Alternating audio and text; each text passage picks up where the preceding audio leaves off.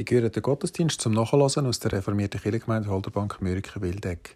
Heute der Gottesdienst vom Palmsonntag, 10. April 2022 aus der Kirche Holderbank. An der Orgel Christina Ischi mit dem Wort Pfarrerin Christine Nötiger. Herzlich willkommen.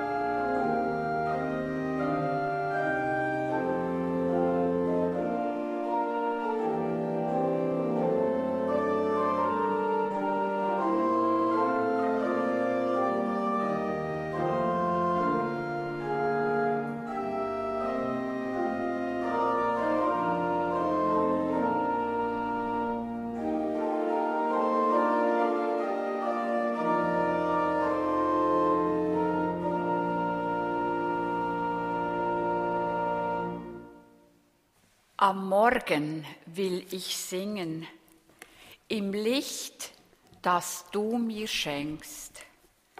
Den Tag möchte ich verbringen, wie du mein Leben denkst. Der Abend wird verstehen, wie du die Welt gedacht, und singend werd ich sehen dein Licht in meiner Nacht große göttliche Schöpferkraft.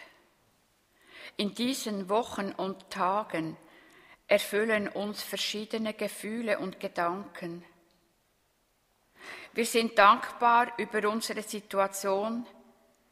Wir merken, es ist nicht selbstverständlich, dass wir im Frieden und in Sicherheit leben dürfen, dass wir ein Dach über dem Kopf haben Daneben sehen wir die Bilder von Krieg und Verwüstung, Bilder von Elend und Grauen so nahe bei uns.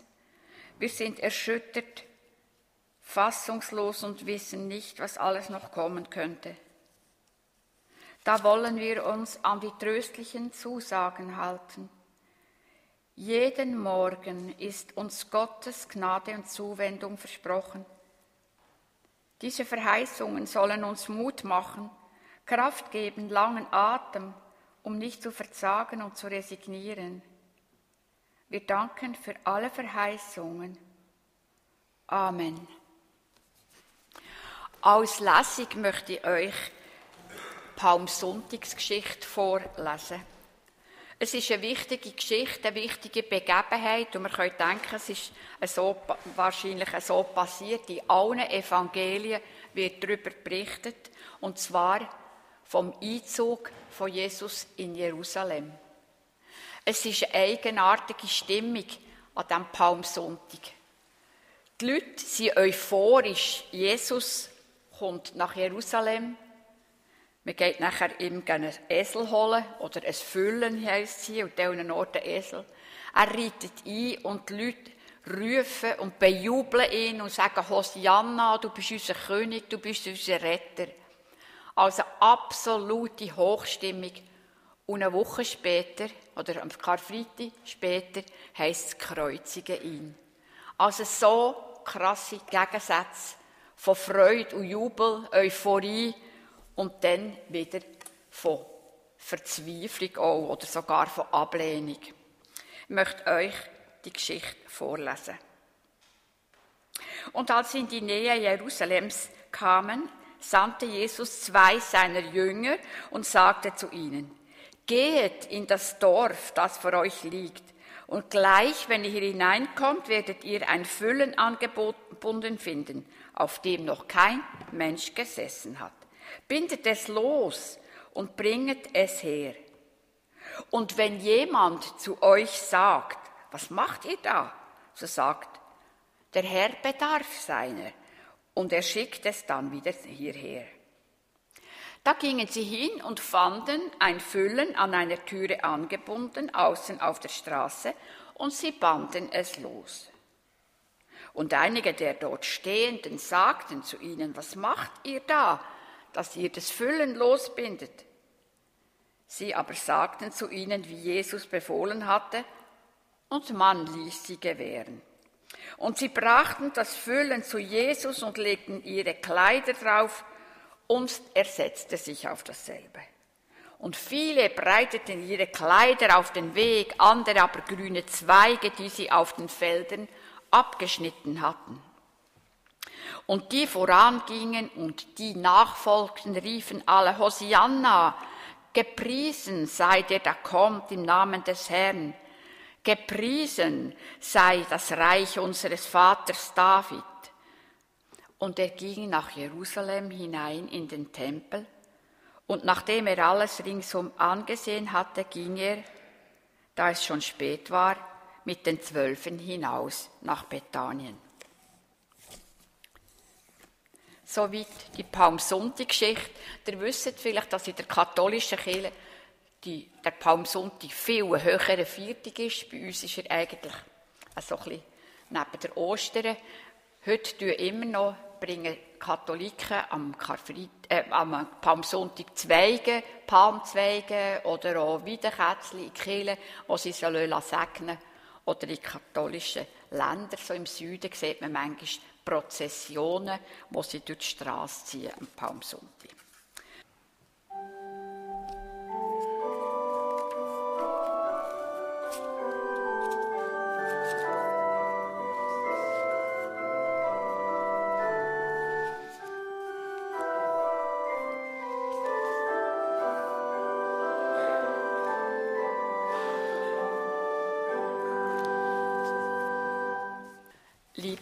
Gemeinde,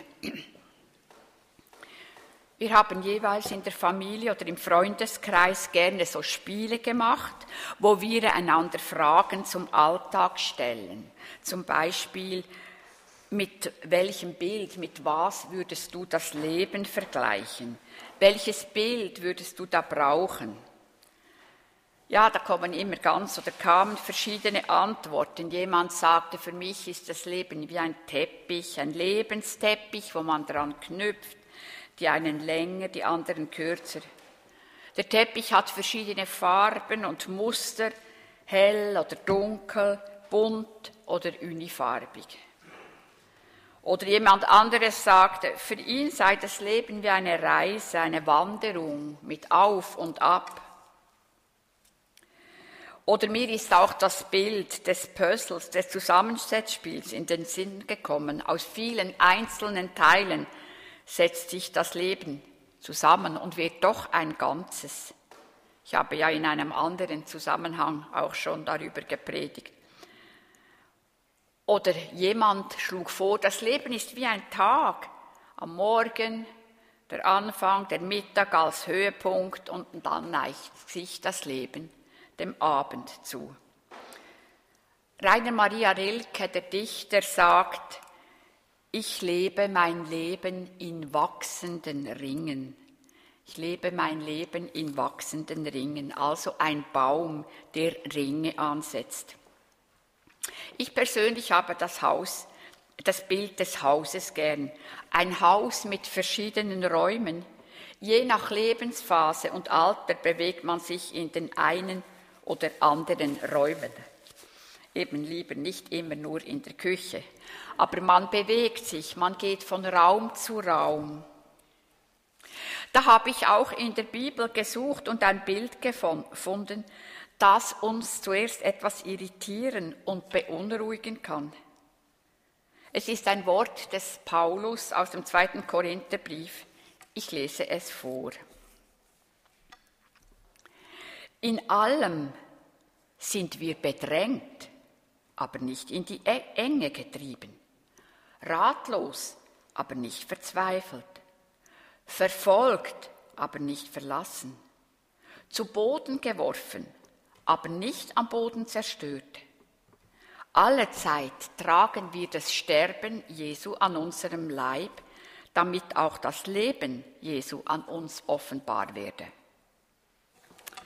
Ich habe mich dann gefragt, mit welchem Titel, mit welcher Bezeichnung man ein so beschriebenes Leben überschreiben könnte. Das ja so irgendwie, wie, was hat der Verfasser des Textes denn überhaupt so für ein Bild des Lebens? Vielleicht mit einem Titel, der hart tönt, aber dem Text und auch dem wahren Leben entspricht, nämlich das Leben als Fragment. Es hat doch sehr viel Fragmentarisches in einer solchen Welt- und Lebenssicht. Ich meine damit das Abgebrochene, Unfertige, Unvollkommene. Es geschieht nicht oft, dass jemand so ungeschönt wie hier in unserem Paulustext so klar und offen und ehrlich über die Fragmente seines Lebens spricht. Wir sprechen ja lieber von den Erfolgen, von den hellen Seiten, den Höhepunkten, den Lichtblicken.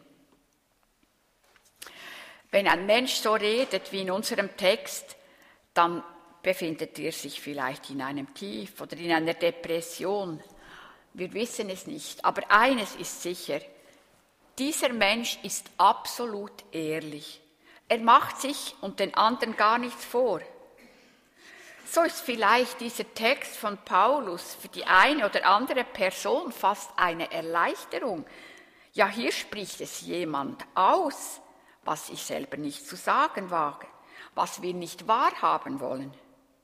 Hier sagt es jemand, ja, ich fühle mich manchmal ratlos. Ich weiß keine Antworten. Ich fühle mich ruhelos. Ich fühle mich zu Boden geworfen, etwas kraftlos. Wer sich einmal so fühlt, es sind ja Gottlob meist nur einzelne Situationen, den wird es erleichtern, die Worte des Paulus zu hören. Und gerade in diesen vergangenen Jahren, zwei Jahren von Corona, ist uns auch bewusst geworden, das Leben, unser aller Leben ist so zerbrechlich.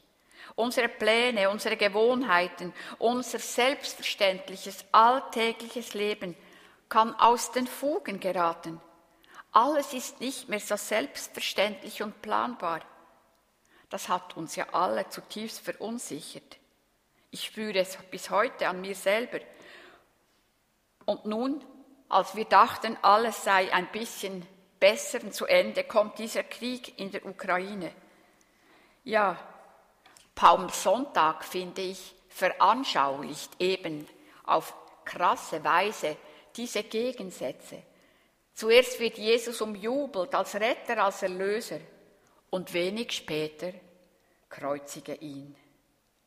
Ich glaube, Jesus vor seinem Tod könnte etwa Worte, wie ich die von Paulus gelesen habe, könnte sie selber gebrauchen.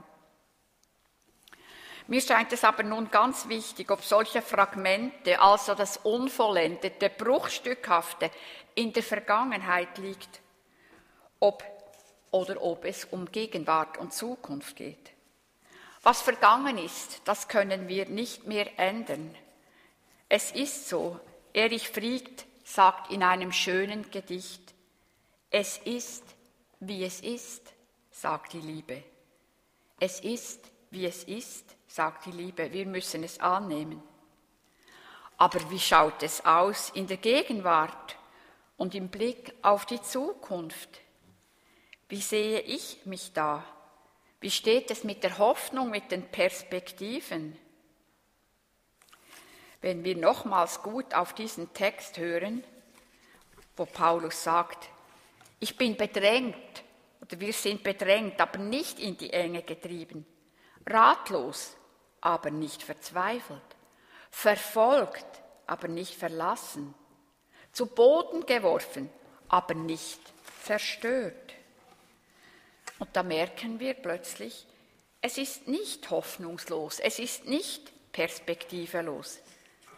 Er hat zwar Sorgen, Ängste plagen ihn, aber er ist nicht völlig in die Enge, in die Auswegslosigkeit getrieben. Ein Ausweg, ein Lichtblick, ein Fenster steht offen. Ja, er ist verfolgt, aber nicht verlassen. Er hat noch Leute um sich. Er ist zwar im Augenblick nicht auf den Beinen, nicht standfest und nicht verwurzelt, aber nicht völlig am Boden zerstört. Paulus verbindet hier sein Schicksal mit dem von Jesus. Wir sind sterblich, wir sind sterbliche Wesen, wir sind verletzlich, aber uns ist auch Leben verheißen, Perspektive, Hoffnung. Und schließlich höre ich auch noch eine große Verheißung. Aus Trümmern, Bruchstücken, Fragmenten kann etwas Neues gebaut werden. Ein neues Haus, ein Kunstwerk. Auf Karfreitag folgt Ostern. Wenn Paulus immer spricht, wir, wir, was soll das bedeuten, habe ich mich gefragt. Er sagt nicht nur ich. Ich glaube, das macht eine große Verbundenheit, eine Gemeinschaft deutlich. Du und ich, wir sind nicht allein in solchen Situationen. Du bist nicht allein mit solchen Gefühlen. Du bist in einer Gemeinschaft getragen. Es gibt Menschen um dich. Auch vor dir haben Menschen so empfunden. Und Menschen neben dir sind auch da. Da fallen mir nochmals die Bilder zum Leben ein, die ich am Anfang erwähnt habe. Der Lebensteppich, das Lebenshaus, der Lebensbaum, das Lebenspössl, der Weg. Sie alle sind ja in ihrer Schönheit als Bilder auch Fragmente. Der Teppich ist nie nur hell und farbig und schön. Der Weg ist nie nur gerade und einfach. Der Baum ist manchmal auch knorrig, sogar verletzt. Aber nie ist alles nur schlecht. Immer noch ist Hoffnung da, eine Perspektive, eben auch ein offenes Fenster, eine offene Tür, eine offene Hand, ein offenes Herz. Das gilt auch für unser Leben, wenn wir es als Ganzes anschauen. Es gibt Fragmente und Bruchstücke, übrigens, die sind wunderschön. Ich denke an Fragmente von alten Kunstwerken, Vasen, Statuen, Kirchen. Wir sehen und ahnen nämlich dahinter etwas Ganzes, Vollendetes. Mit diesen Verheißungen und Hoffnungen und Bildern auf ein ganzes, vollendetes lässt es sich vielleicht auch etwas leichtfüßiger leben. Zum Schluss möchte ich Ihnen von Jörg Zink Wünsche vorlesen, die ich Ihnen auch wünsche. Er sagt, ich wünsche dir nicht ein Leben ohne Entbehrung, ein Leben ohne Schmerz, ein Leben ohne Störung was solltest du tun mit einem solchen Leben? Ich wünsche dir aber, dass du bewahrt sein mögest an Leib und Seele, dass dich einer trägt und schützt und dich durch alles, was dir geschieht, deinem Ziel entgegenführt. Und noch ein anderer Wunsch. Ich wünsche dir nicht, dass du der schönste Baum bist, der auf dieser Erde steht. Nicht, dass du Jahr raus, Jahr rein leuchtest von bunten Blättern, Blüten an jedem Zweig, aber dass dann und wann an irgendeinem Ast eine Blüte aufbricht, dann und wann etwas Schönes gelingt, irgendwann ein Wort der Liebe von dir ein Herz findet, das wünsche ich dir. Das wünsche ich uns allen. Amen.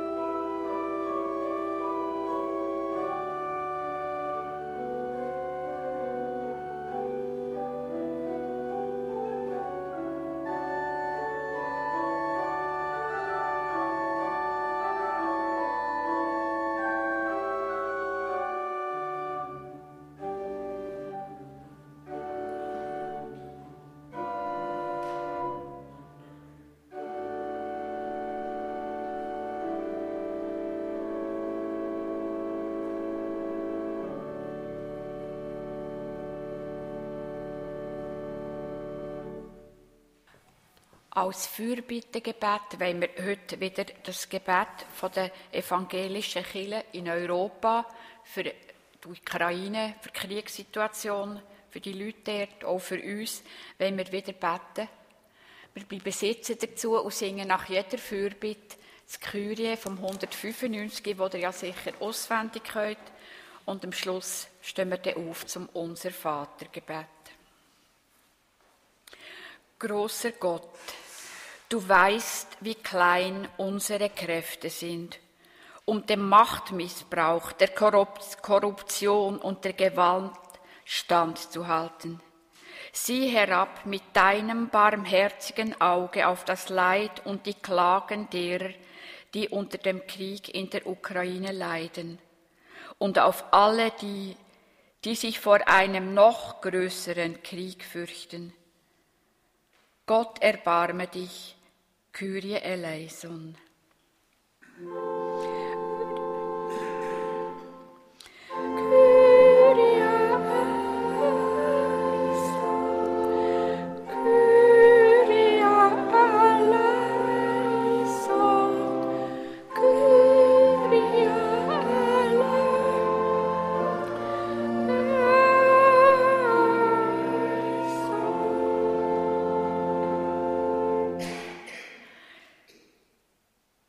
Stärke du uns, großer Gott, mit deiner unwiderstehlichen Kraft, damit wir deinen Willen tun und dem Licht deiner Wahrheit und dem Licht des Friedens hier auf Erden zum Durchbruch verhelfen. Befreie uns von den Nöten, die der Krieg mit sich bringt. Die, die ein Haus verloren haben, lass wieder ein Zuhause finden. Gib den Hungernden zu essen, tröste die Weinenden, vereine die Getrennten. Gott erbarme dich, Kyrie eleison.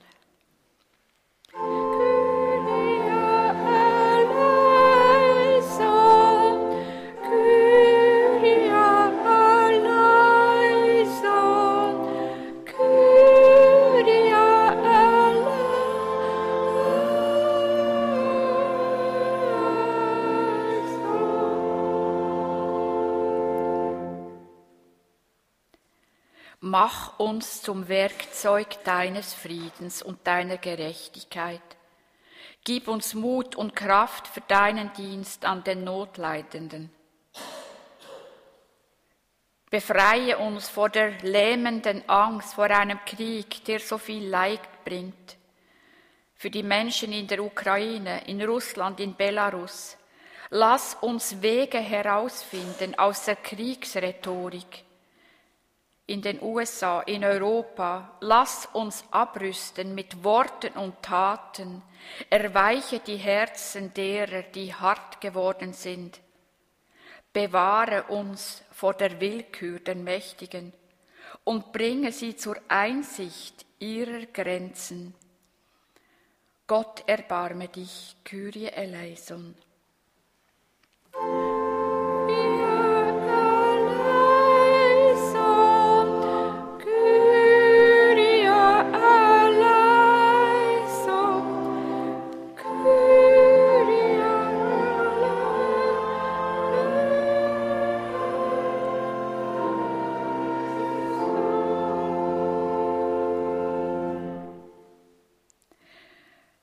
Belebe unsere Hoffnung, Gott. Lasst uns nicht in Resignation versinken. Lasst uns nicht aufhören, damit wir gemeinsam für eine freiere, gerechtere Gesellschaft arbeiten. Wir danken für alle Verheißungen.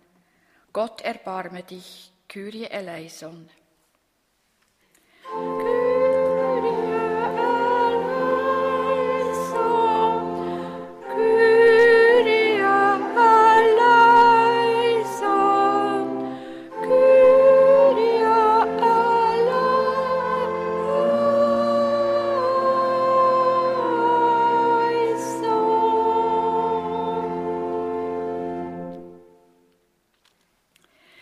Stehen auf zum Unser Vatergebet.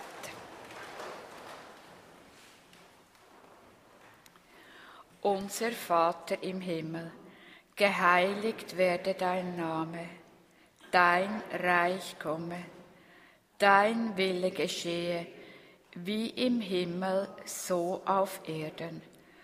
Unser tägliches Brot gib uns heute und vergib uns unsere Schuld, wie auch wir vergeben unseren Schuldigen.